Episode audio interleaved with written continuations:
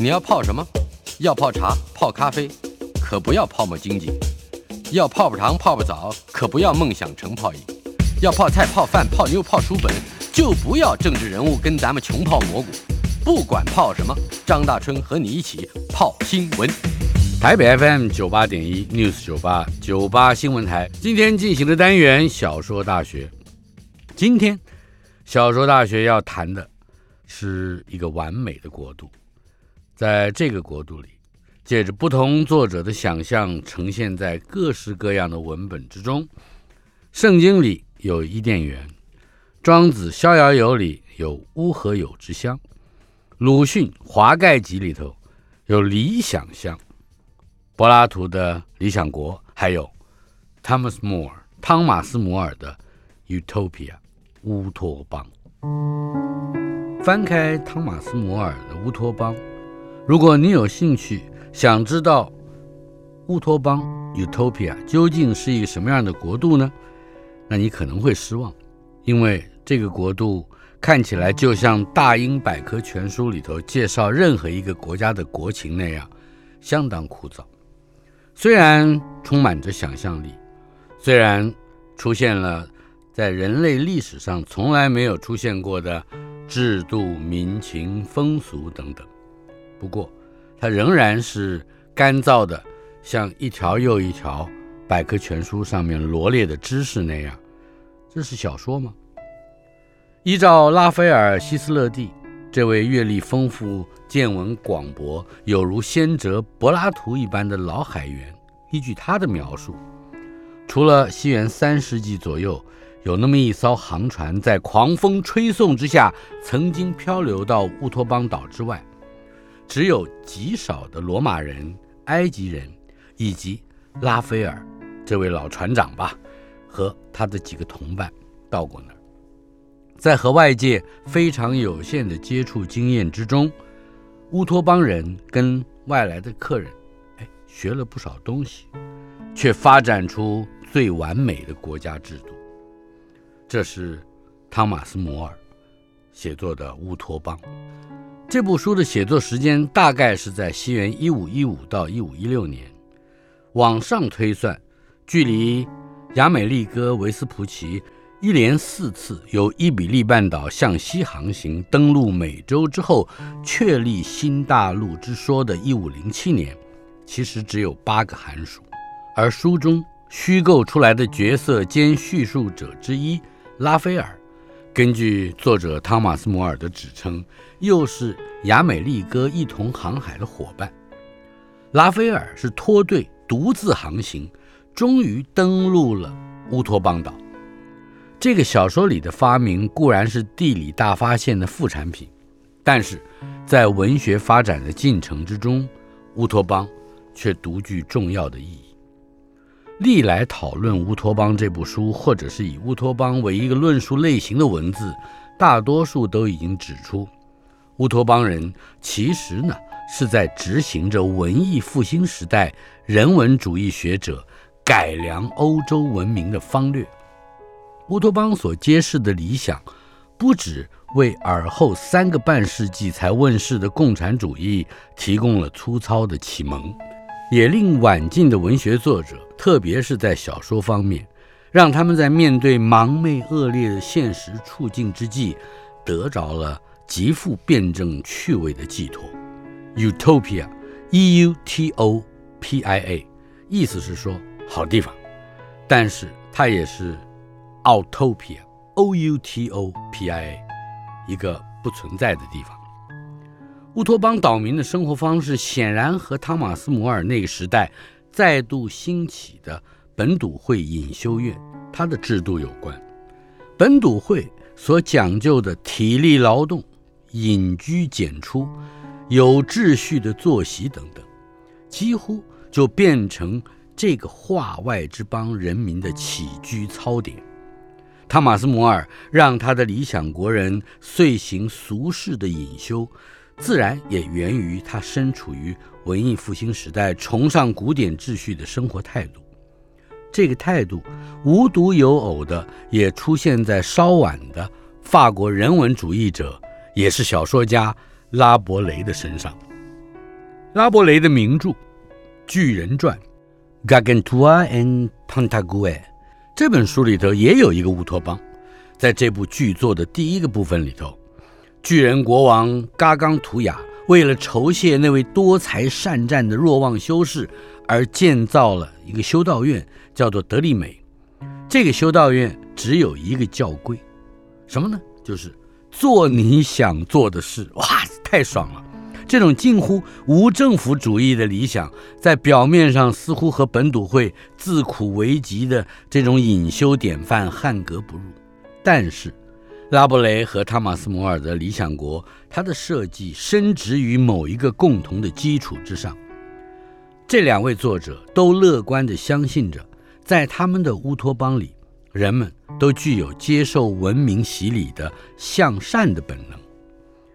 曾经在真实生活中两度自修道院叛逃的拉伯雷，以及在著作里不时借着拉斐尔的嘴对大主教冷嘲热讽的摩尔，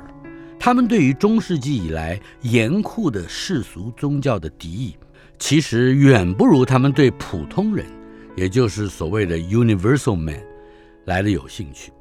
什么叫做 universal man 呢？就是一种。博闻深思、多才多艺、虚怀热情、温文乐观等等这样的人格特质典范，以及这种典范所教育出来的一种人。用小说来说，乌托邦人以及德利美修士，都似乎想当然尔的，不需要经由任何一种历史性的发展，就成就了他们理想的人格。在《乌托邦》这本书的上卷结束之前，拉斐尔匆匆忙忙地提到，说乌托邦人仅仅利用一次和古罗马人接触的机会，就学到了科学和技艺，同时还加上自己的研究，很快的就吸收了外来的文明。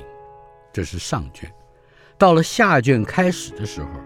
在描述过这个岛屿多么险要、难以出入的地形之后。拉斐尔也就是用寥寥几句话来表示，当地的领导者乌托布斯王 Utopus 征服了这个岛，所以改名叫乌托邦岛。他把当地的粗野人民都养成了完美的人，态度之好，文明之高，驾乎世界各处人民之上。就是这么几句话，这个欠缺进化细节的岛国里的时间，仿佛是凝结的。它无所谓开始，也无所谓终了。最完美隐然意味着没有时间的变化。当我们将无始无终、日复一日的概念编入先前曾经提到的那个古希腊字，所谓的 “autopia”，不存在的地方，也许会发现物理学上的空间和时间共生的这种概念，在文学里也有值得玩味的意思。Outopia，不只是意味着一个不存在的地方，也同时指涉着一种不存在的时间样态，因为这个时间是静止的。时间的冻结也影响到小说的叙述形式。乌托邦的下卷论乌托邦的政治，对于熟悉而且习惯了小说必须具备情节、对话、动作还有角色等等元素的现代读者而言，可能非常枯燥，非常干涩，因为我们早就已经习焉不察地保持着某种成见，某种必须表现时间，也就是依靠角色的对话动作而构成情节的这种成见去判读小说，我们才会觉得我们读到了小说。没故事算什么小说呢？在《乌托邦》的作者汤马斯·摩尔走上断头台之后六十七年。意大利另外有一个几乎可以称之为异教徒的圣方济修士，他的名字叫 Tommaso Campanella，康帕涅拉。他给关在拿坡里的监狱里头，可是他却完成了一部乌托邦的姐妹作，书名叫做《太阳城》（The Sun City）。后人其实无法得知康帕涅拉是不是读过拉伯雷的一段私人书信。在这封书信里边，拉伯雷说：“在我们这个奇妙的时代，怎么还有人不把他的眼睛从黑暗的歌德时代中移开，去注视太阳发出的灿烂光芒呢？哎，这一段到底是不是《太阳城》这部小说的启蒙？我们很难推断。然而，《太阳城》却在承继了汤马斯·摩尔和拉布雷在人文主义立场上对于宗教权威的质疑之余，进一步勾勒出。和日后共产主义理想国越发相似的乌托邦，比方说，家庭和货币是废除的，私人和公共生活是合而为一的，劳动以及教育是人们发自内心感觉到的一种愉快的义务，无我以及为公的思想，行动的贯彻等等。值得注意的是，太阳城的叙述形式也一仿乌托邦。透过一个博学多闻的旅客，他的谈论铺成了一个时间凝结的世界。我们再来看，一八七二年以处女作《乌尔乡》来讽刺英国教会统治的 Samuel Butler，他从另外一位作家非常有名的 Jonathan Swift 史威夫特所写的《格列佛游记》里头借了来一个旅游的行动。使得乌托邦不再是航海家或者是旅行者嘴巴里头传述出来那种未表现时间的见闻简报。首先，我们要了解乌尔乡 （Erewhon） 就是 nowhere 倒过来，意思也就是不存在的地方，所以我们把它翻成乌尔乡也恰如其分。乌尔乡视银行系统为宗教，视疾病为罪行，视邪恶。为可怜悯的病痛，这个王国也仍旧发生的没头没尾，它自身的形成发展也仍旧凝结着。乌尔乡可以算是反乌托邦吧，dystopia，是反乌托邦小说的先河。较之于日后的赫胥黎所写的《美丽新世界》，或者是 George Orwell 乔治奥威尔所写的《一九八四》，分别。早了六十年和七十七年。有趣的是，除了赫胥黎那一部以讨论雄辩为本体的《重访美丽新世界》之外，几乎所有的反乌托邦之作都脱离了见闻简报的叙述形式，而或多如《美丽新世界》一九八四，或少如乌尔乡，为小说注入了表现时间的活力。我们整体的来看，乌托邦小说是时间凝结的，但是反乌托邦小说那个时间却是流动的，并且透过流动的时间来看出那个世界如何的异质化、恶化，甚至到最后沦于毁灭。地理大发现时代对于异乡他国的悬想，寄托到了十九世纪末期，变成索然无味的悬望。没有谁会再相信这个地球上还实际存在着一方未经发现的乐土或者净土，所以呢，乌托邦不再是遥远异俗的某处，却被移植到了未来。曾经在1884年到1889年之间组织过社会正义者联盟的一个人叫 William Morris，他写过一本书。叫做乌有乡的新闻，News from Nowhere，这是一八九一年出版的。在这本书里头，他利用一个预见未来的梦，刻画武装革命成功之后，英国实行社会主义而成为劳动天堂的和谐荣景。莫里斯这位作者和他许多英国作家前辈一样，施法于 Thomas More。对于理想国所寄予的憧憬，他们觉得人类终会以无私、平等、博爱的善良性质来成功经营着团结和谐的共产理想。尽管 Morris 曾经公开地说：“说哎，坦白说，我根本不懂马克思主义那套价值论，而且天杀的，我根本不想懂。”虽然这么说，但是这并不能否认他。就像摩尔和康帕涅拉，以及日后的赫胥黎和奥威尔一样，试图透过文学表现来负载一套政治的理念，而 William Morris，也就是莫里斯，尤其接近前两者的，正是那种具有社会主义理想改革的热情。另一方面，这一腔热情，也就是使小说的叙述形式趋近于见闻简报的凝结时间的动力。认为乌托邦就是文学家对现实政治不满而疗愈抱负于一空想之国度，这个说法可能只是生糙而鄙陋的俗见。持有这样论见的中国人，就很容易把近代陶渊明的《桃花源记》编进乌托邦文学的阵容之中。可是我们比对一下《桃花源记》的内文，有那么几句说其中往来种作，男女衣着悉如外人，或者先是避秦时乱，率妻子一人来此绝境，不复出焉。遂与外人间隔，问今是何至，乃不知有汉无论魏晋。这一类的话，其实只是一种脱离新文明，也就是新的政治势力，以及保有旧社会，也就是从前的生活形态，有如缅怀那种失落的黄金时代的田园格局，所以并没有建国神话的旨趣。于是乎，此中人所说的话是不足为外人道也，到处去嘱咐那进来的人说不要跟外人说。还有桃花源的桃，桃子，那个音不就是逃亡的逃吗？逃出去的居民自然也就不可能像乌托邦岛民一样，很热诚和认真的要求外边的人教他们希腊文啊，或者是。呃，了解其他周围各国以及保持航海的知识和技巧了。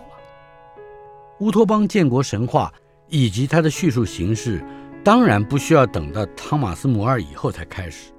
早在圣经旧约的出埃及记、立位记和民数记，乃至于生命记等等篇章里头，就有类似的论述，以平等无私、各取所需、各尽其职。这样的理想来说，《出埃及记》的第十六章里就有如下的记载：说，耶和华所吩咐的是这样的，你们要按照个人的饭量，为帐篷里的人按着人数收拾起食物，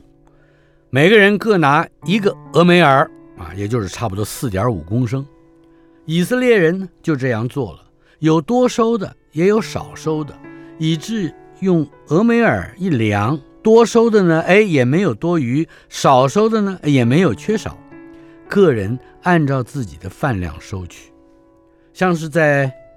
出埃及记的第二十章里头，还有传十诫这一段；二十一章里头宣布了世仆雇佣的律则和杀人治罪的条例；二十二章里头明定惩处盗贼的方法。二十五章里头，甚至仔细地描述了制造柜子、桌子、灯台的款式，还有造布幔、造祭坛、造圣衣、造胸牌、造浴盆、造圣膏，还有香等等巨细靡遗的规定。像是在立位记里头，还颁布了祭司分食祭品的条例，干净的东西跟不干净的东西怎么分别，还有检验病痛的方法。宰杀牛羊的规矩，还有应该遵守的节日，以及如何买卖房地产的规矩等等，在民数记里头，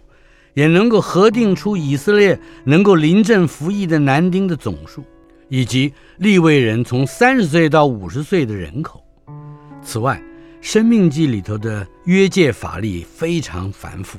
禁忌也一再重申，甚至还有军法、休妻法、执押法，还有传宗接代法。教诸千余年之后的乌托邦，圣经旧约似乎勾勒出的细节更为丰富，内容更为详尽。这也不就是理想国的蓝图吗？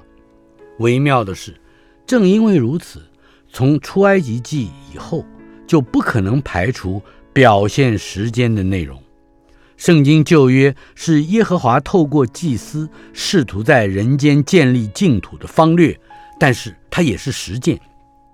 因此它需要比见闻简报更为复杂的夹议夹叙的叙述形式。所以，我们说，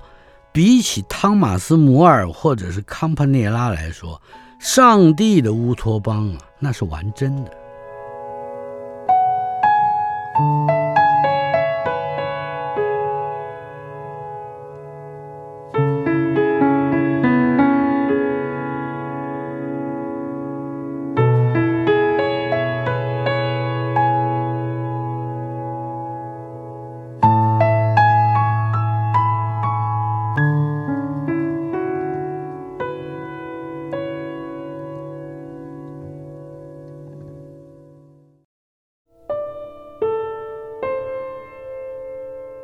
小说大学，今天我们的主题是乌托邦。不论是乌托邦小说，或者是反乌托邦小说 （Utopia, Dystopia），或者是不存在的地方 （Autopia），它都显示了一件事情，那就是我们对我们自己生存的环境、社会、国家，或者是整个世界、整个现实，不见得是满意的。但是，另外的世界会令我们更满意吗？也许会让我们更毁灭吧。我们从相对面来看，相对于谁呢？相对于上帝，上帝的乌托邦是完真的，它是依据那个乌托邦来建造人类、建造世界、建造一切万有的。可是汤马斯·摩尔和他的后继者没有办法在见闻简报的叙述形式之中。添加太多的情节、对话、动作和角色，这乃是基于某种更为神秘的论理上的限制。如果说耶和华是以他的形象造人，那么乌托邦之作的作者势必也只能以他所处身的现实来虚拟一个更好的国度或者更坏的国度。然而，既然作者是基于对现实政治的失意而不得不虚拟一个建国神话来自求完结，那么越多的情节、对话、动作和角色等等笔墨，就势必要承载越多作者不得不依靠，呃，却又反对或嫌弃的现实材料。在这个辩证性的关系之下，乌托邦即使。像拉布雷所说的，有如太阳灿烂的光芒，却也很难令人直接逼视而窥见其真实了。在中国的古典章回小说里边，大约成书于一八二五年的《镜花缘》，也常常被提到，说它是具有乌托邦旨趣的作品。这本书的作者叫李汝珍，根据许乔林所写的《镜花缘序》。他的形容，李汝珍这个人，的确和文艺复兴时代的人文主义者有几分相像，是一个饱读经史、兼贯九流、旁涉百戏、聪明绝世，而且意境天开的人物。《镜花缘》这本书显然从《山海经》这部古代的神话和地理书里边汲取了大量的灵感。借着唐敖、林之阳，还有多九公等等这些个角色的旅行，描述了几十个异国的风土人情，也借此而讽刺了武则天当道时期那个中国唐代的励志、教育、社会、家庭和男女关系的处境。这算是书意缝骨、借古刺今，是一部炫学的巨作。固然不能够把它直接归之于乌托邦小说之林，可是值得注意的部分，却在于它不是这个类型的一个重要原因。因为《镜花缘》是一部充分表现时间流动的作品，唐敖等等这些人的游历，以及在游历中和那些异国人的接触，铺演出许多的情节。这些情节呢，之所以历历如绘，往往都是因为他依傍在中原天朝的现实之间。所以，当《君子国》里头的宰辅吴之和、吴之祥畅论法治、饮食、男女、人伦、风俗之际，他们言必称《易经》，言必引《春秋》，说孟子，用《礼记》，形成了一个哎，连异国都比本国更本国的局面。读者呢，也就更容易在这个情境里头质疑，说：哎，为什么这些在生活细节、言语细节、动作细节上和中原天朝如此逼真相似的国度，会发展出完全不同的风尚、价值、理想和文明呢？刚刚我就说过，乌托邦啊，就是一个时间凝结的孤岛，也就是说，它已经臻于完美的境地，不会再改变，不会再进化，也不会再退步了。乌托邦的发展进化是无始无终，像是在天堂一样的停滞的，所以它就是不存在的。相对于此，乌托邦的失落或者是反乌托邦，却恰恰相反。在小说里头处理这两者，也就必然要植入能表现时间的材料和叙述形式，像是马奎兹的《百年的孤寂》。读过《百年的孤寂》的读者，或许不会忘记，老布恩迪亚带着妻子还有几个朋友，走向没有人保证会有的一个国度。为什么呢？就为了要逃避普鲁丹西奥·阿古拉的亡魂的纠缠。最后，老布恩迪亚带着他的朋友们建立了马康多村。这个村子的建国神话，如果当真完成而遂行，成为一个魔鬼都不能踏进一步，也就是死亡都不能踏进一步的永生国度，那不就像天堂一样停滞了的吗？那不就是乌托邦吗？如果真是这样，《百年的孤寂》就应该是另外一部书了。维奇·马奎兹所要表现的正是乌托邦的失落，而马康多村必须在老布恩迪亚六代的家族史进程之中，经历无数的苦难、挫折和熬炼，最后呢，终归于像圣经旧约的约伯记里头那样悲惨的悖弄，最后。沦为消灭，从人类的记忆之中消失。所以，这个村庄唯一可以成为彻底乌托邦的机会，就在这本书的第三章破灭了。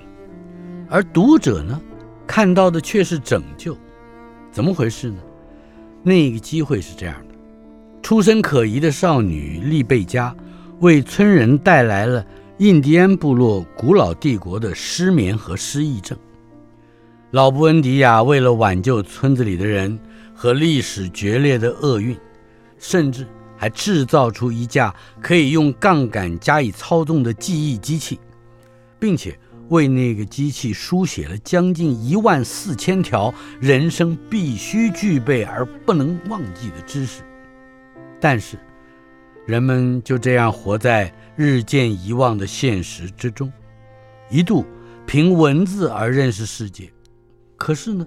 等他们忘了文字的效用的时候，就什么都忘得精光了。在这儿，马奎兹把汤马斯·摩尔的乌托邦推向了极致，其隔绝于世事的程度，已经臻于符号语言的根底。也就是所谓决胜弃智啊，这是老子的话，也就是所谓的无言独化，这跟庄子的哲学很配合。决胜弃智、无言独化都在其中。然而，这正是死亡的象征。早在遥远的新加坡发烧死亡的吉普赛老人梅尔奎德斯，耐不住死亡之后的寂寞，在故事里头他又回来了。因为他忠于人生，失去了一切超自然的功能，而且被他的部族还遗弃了。他决心到世上这个还没有死亡的角落来避难，全心经营一家银版照相实验室。这个老吉普赛人梅尔奎德斯带来了治疗失眠和失忆症的灵药，也从此断绝了马康多村成为乌托邦的可能性，因为。这个村落还是必须经历时间，经历受难的仆人所甘于承受的一切。我们不要忘了，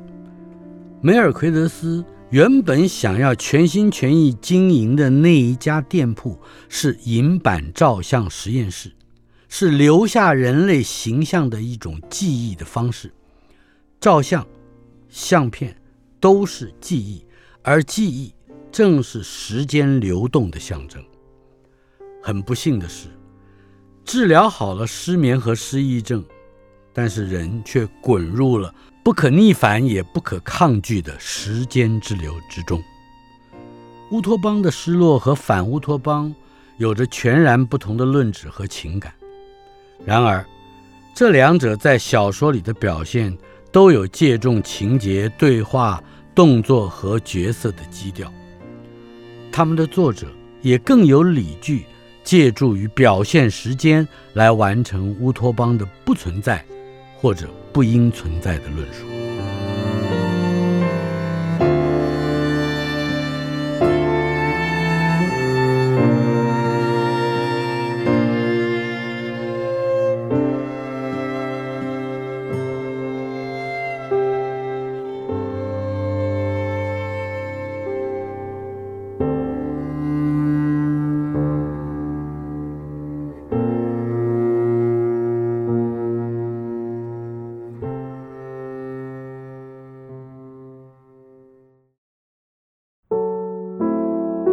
小说大学，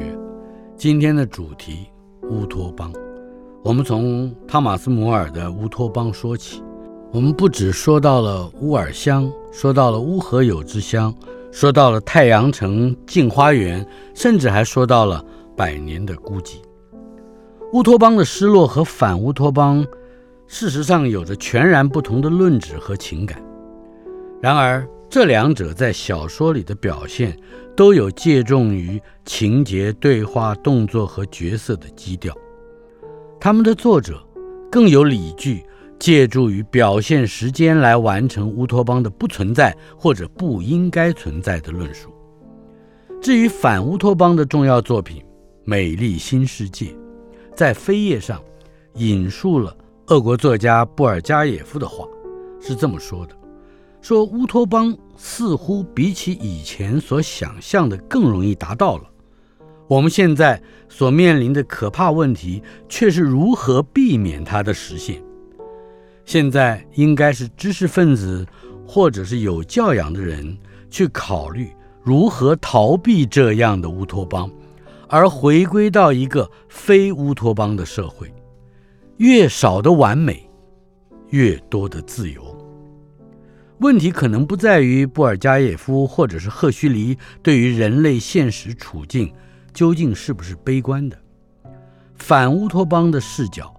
其实是透过极端敏锐的触角，直接探测到从圣经旧约出埃及记里头就已经埋设下的那个什么平等无私、各取所需、各尽其职这个理想底部。事实上是有一个集体主义在内的，这个隐而未发的部分，包含了对于完美独裁的疑惧，也蕴藏着对于自由的渴望。这两个环节和文艺复兴时代人文主义者所余扬的个人主义，也就是 individualism，是貌合而神离的。文艺复兴时代的人文主义者，在他那个特定的历史环境之下。企图摆脱教会或者传统威权的约束力，但是，像汤马斯·摩尔、拉伯雷，或者是我们刚才一再提到的康帕内拉、康帕内拉等等，他们在强调亚里士多德《伦理》这本书里头所结诸的追求快乐的观念的时候，仍然把个人和社会做了推而及之的假设。二十世纪的思想家和文学家。却没有这样的权利，他们宁可及时穿透十六世纪那些见闻简报所忽略的缝隙之中，设想逃离那个时间凝结的孤岛到底会有什么方法。于是，我们读到了这样的情节、对话、动作，也读到了活生生的角色。这出现在《美丽新世界》的第八章，内文大致是这样的。有一次，他说：“我做了一样别人全没做过的事。我在夏日的正午，靠着一块岩石站着，伸出手臂，像耶稣在十字架上一样。”另一个人在问：“到底为了什么？”这个人说：“我要知道被钉在十字架上的滋味。”这个年轻人叫约翰，他之所以如此做，很简单的三句话可以说明白：第一，耶稣是可以忍受这样的痛苦的；第二，人类是犯了错的，也就是有原罪的；以及约翰自己啊不快乐。约翰的不快乐甚至到了什么样的地步呢？当他一旦想到结婚这么幸福的事，哎，他都会立即出现血意从面颊上褪去，让他面白如纸。因为结婚你知道是永远的，印第安话说的永恒的是无法破除的。作者赫胥黎借由这个年轻人约翰的嘴所要表达的恐惧。自然不是对婚姻的恐惧，那只是一个反讽的幌子。他恐惧的是什么呢？是永恒，因为永恒是具有强制性的，是没有办法改变的。到了奥威尔笔下的一九八四，所谓的完美独裁对于自由的威胁，已经不像是无法破除的永恒那样抽象了。也就是说。一九八四这部小说，比起《美丽新世界》这部小说所处理的现实是更加强烈而且明显的。在一九八四里边，更令人恐惧的是更迫近于现实经验的罪恶。有那么一个角色叫奥布林，他是代表老大哥这个角色来监控、审判以及教育我们的男主人翁温斯顿的人。他在小说的第三部第三章里头曾经这样说：“说啊，记住啊，这是永远的，这张脸永远被践踏，异端者或社会的敌人总是存在的，因此可以不断的攻击或者是侮辱他们。自从你指的就是方才说的主人翁温斯顿，自从你落在我们手里以来所受过的一切。”都会继续下去，而且会变本加厉的继续下去。间谍活动、出卖、逮捕、酷刑、处决，还有失踪，将会永不休止。这将是一个恐怖的世界，也是一个凯旋胜利的世界。但是，结果，你的认知会增加，你会接受它，你会欢迎它，你。还会成为它的一部分。在解冻了时间之后，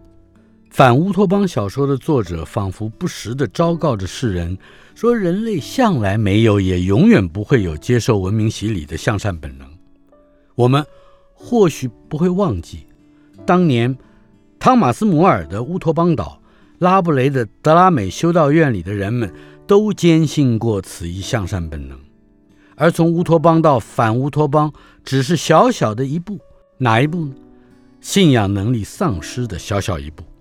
在迈开这一步的同时，小说家似乎在文艺复兴时代那个关于最完美的国家制度的政治课题里边，渗入了什么科技文明载制人性了，呃，工具理性载制社会啊，渗入了这样的顾虑。这恐怕也是诸多反乌托邦小说假借科幻小说的体例以行之的原因。我们在 H.G. Wells 威尔斯的小说《时间机器》（Time Machine） 里面，在佛斯特 （Edward Morgan Foster） 他的《机器停止》（The Machine Stops） 啊，这个小说里面都可以发现，无论是把人类的命运。诉诸于科学的救济，或者是科学发展，最后终将终结人类的命运，这两者都是以乌托邦为角立场。而时间在这儿呢，非但不曾凝结，反而释放出人类文明发展的诸多可能，即使其中有许多事物是令我们今天的人不忍和不堪的。汤马斯·摩尔在《乌托邦》中卷之前，曾经说过这样一段话：说希望上帝能尽快再给我们一个机会。这个“我们”指的是他和带来乌托邦国情的拉斐尔。带来个机会什么呢？更详尽的来讨论这个问题。汤马斯·摩尔唯一的短见之处，恐怕就在于乌托邦是个时间凝结的孤岛，